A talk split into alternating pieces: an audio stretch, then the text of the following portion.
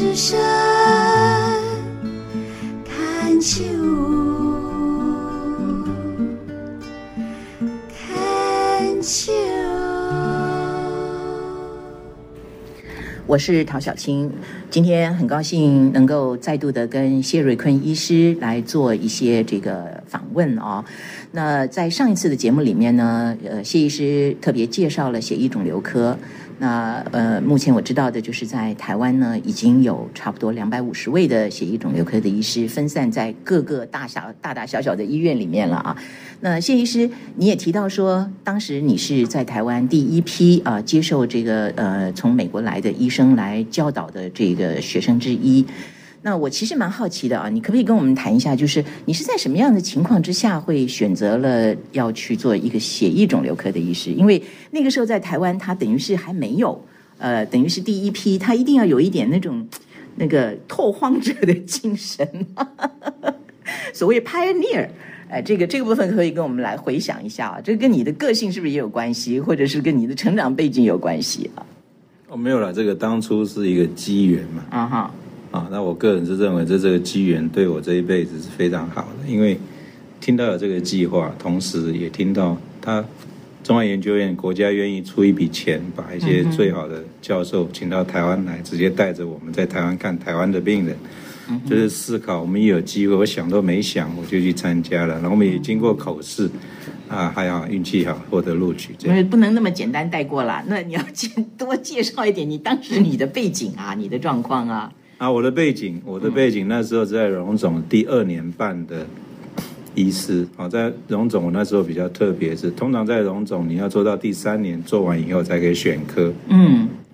我两年半以后就选择我要在学肿瘤科，主要是肿瘤科还有血液科。嗯，因为那时候我会进早点进入，是因为我们那时候有个特别的治疗叫骨髓移植，我对那个本身有一些。骨髓移植，对特别的兴趣，因为骨髓移植最重要的天蚕变嘛。嗯嗯，我们利用一个比较高的化学治疗照顾病人，然后让他能有机会从以前没有机会存活的机会存活下来。嗯哼，那个我觉得对我是很大的挑战。我两年半的时候，我们当时的主任陈伯明主任就做了一个以前很多医生很早做的事情，因为照规定我要三年以后才能。Fix 在这一刻，固定在这里。嗯嗯。不，我大概是荣总最早 fix 的，那跟我同届提早 fix 在这一刻，因为那时候因为科里面只有两个主治医师，底下没有其他的住院医师，我就进来帮忙这样。嗯哼，嗯哼。尽早比较早进入这一刻，啊，在隔一年我就正好有机会参加了这个，所以一方面是陈主任让我有机会进入这一科，第二个因为有很好的训练的机会，同时这一方面也是当时在台湾算。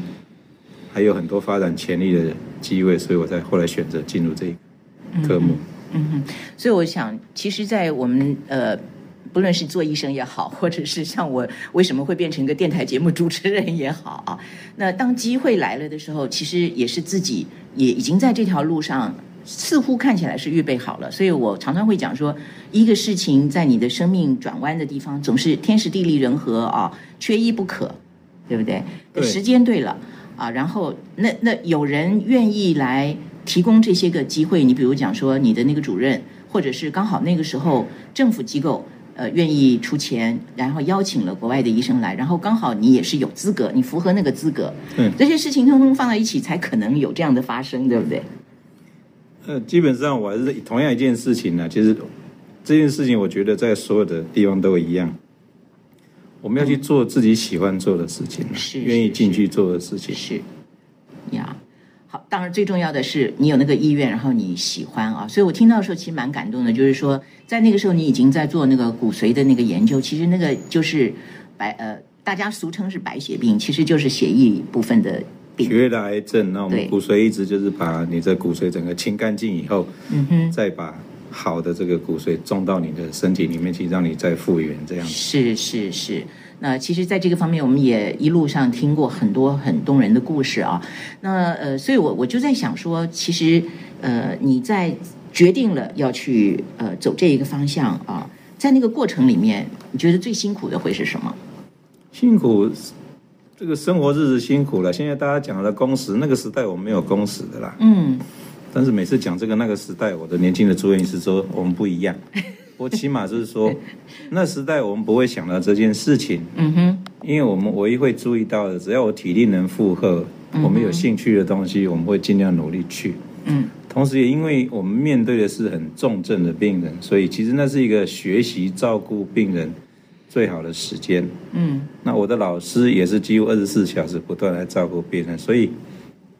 那一段时间其实是给我们一个很重要的一个学习的历程。嗯，更重要的一个很好的老师，他在旁边带着你把这件事情做完，这也带着我们后来我们在做所有事情都一样，我们必须要做给我们的学生看，跟他讲，其实我们是做得到的。嗯嗯嗯，呀。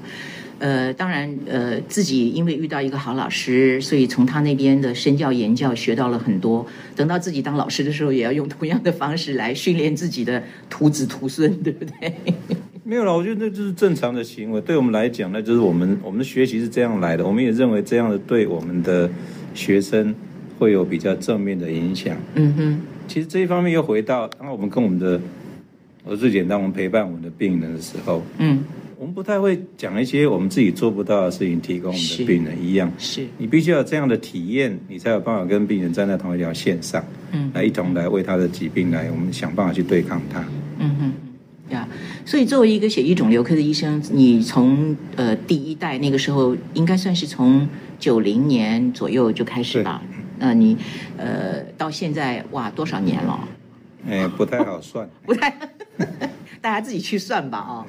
呃，那所以。嗯，讲到了这个中间这个呃，没有什么，那那个时候没有工时，就是没日没夜的啊。那以到现在，你再回头看一看，在这一个过程里面，你觉得自己最欣慰的会是什么呢？最开心的会是什么？其实我们最开心倒不是病人有没有好起来，而是你会觉得你真的帮助这个病人呐、那我们其实比较开心的是，我们起码认为我们已经提供他我们所能找到的最好的东西给这个病人。嗯，当然最理想的状况是他复原了。嗯其实我们更开心的，这个病人不但复原了，而且他回到了原岗位，可以做的后面可以做的发展的非常好。嗯这是我们最喜欢的事情。当然偶尔会碰到一些事情，嗯我们在学习的过程里面，我们开始会发现到一些事情。你跟病人之间的言谈之间，如果没有特别去注意得到的时候，这个当然需要年纪去学习这个东西。有时候没有顾虑到这个患者能承受的资讯是多少的时候，曾经中间有一些这个挫折。不过后来慢慢我们就在这方面就很快就感知到，我们就能学下学得更好。也现在有特别小心在我们的言谈之间，如何陪伴我们的患者，跟他讲，我可以提供他最好的治疗，但这个过程当中，还是要特别记得，有些时候要了解我们的到底我们能承受多少资讯，或者我们心里是不是准备好，那个我们必须要特别的去用心去体会，然后再跟我们的患者做一个沟通。我想那个是这么多年来慢慢学习到的一些特别的对自己的一个要求，也觉得这样，哎，慢慢也从患者的反应回来，你会觉得我。我们事实上还好，我们帮忙了大多数的患者。这样是，所以这样听起来就是说，对于一个患者来讲，当要跟医生讨论事情的时候，其实多找一两个家人或者好朋友陪在一起，会不会是也比较有帮助呢？因为我自己的经验是这样，就是说，有的时候自己懵了，你知道，听太多资讯就搞不清楚了啊。我我自己很棒的是，我的媳妇脑子很清楚，所以她每次陪我去呃这个听医生的说明的时候，我就好安心啊，因为我漏掉了，她会帮我记啊。所以这是不是也是一个蛮不错的一个一个提醒哈？一般来讲，我想我们所有人，就像生病，我躺在地上，我还是就喜欢拿那个车祸来。你你一个人被撞了，脚断掉，你再再躺在地地上，有人要来扶你，就让他扶嘛。那时候你本来就是不要拒绝人家愿意真的好心给你的服务哦。那这这从这一点来开始，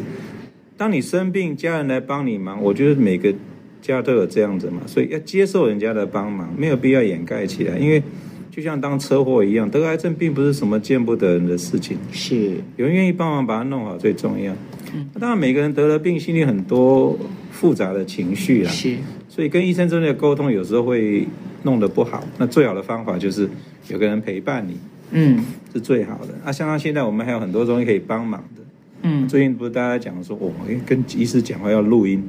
其实对我来讲，我都不觉得那什么，那就是我平常跟你讲的，你录音我还比较高兴一点，因为嗯好歹你回去会听还可以再清楚一点。再听一遍。我想的是这个，当然有有些那个从不同的角度来看，都会觉得看你怎么看这件事情、所以我觉得这个有人帮忙是最好，因为每个人都会经历一段过程。嗯嗯你说你要今天跟我讲，我您谢先生你得了肝癌这样，我第一个想到当然会慌了，我要想什么这样子。嗯嗯，但是马上回来，我会找到我可以找到的帮忙，我就好好去面对它，这样就可以了。是。呃，今天特别谢谢谢医师啊，告诉我们在当年你选择这个作为一个血液肿瘤科的医师这样的故事啊。那同时也提醒到了呃所有的可能要去跟医师呃问诊的人，或者是听检验报告结果，是不是、呃结果等等的，可以。呃，找自己信任的家人或者朋友一起去啊，多一个人听，甚至于我觉得谢医生刚刚讲的，我觉得有的医生可能会看到有人拿个录音机会担心，但是谢医生反而会觉得说，我欢迎你录，因为你回去可以听得更清楚一点啊。好，今天先谢谢谢医师，我们下次再见。谢谢。呃，在这一段跟谢医师的访谈以后呢，呃，配合刚才我们所讲的这个主主题啊，呃，我挑了一首歌，这是一个叫做 Ten Thousand Maniacs 的乐团，好多年以前录的一首歌，我蛮喜欢的啊，叫做 Trouble Me。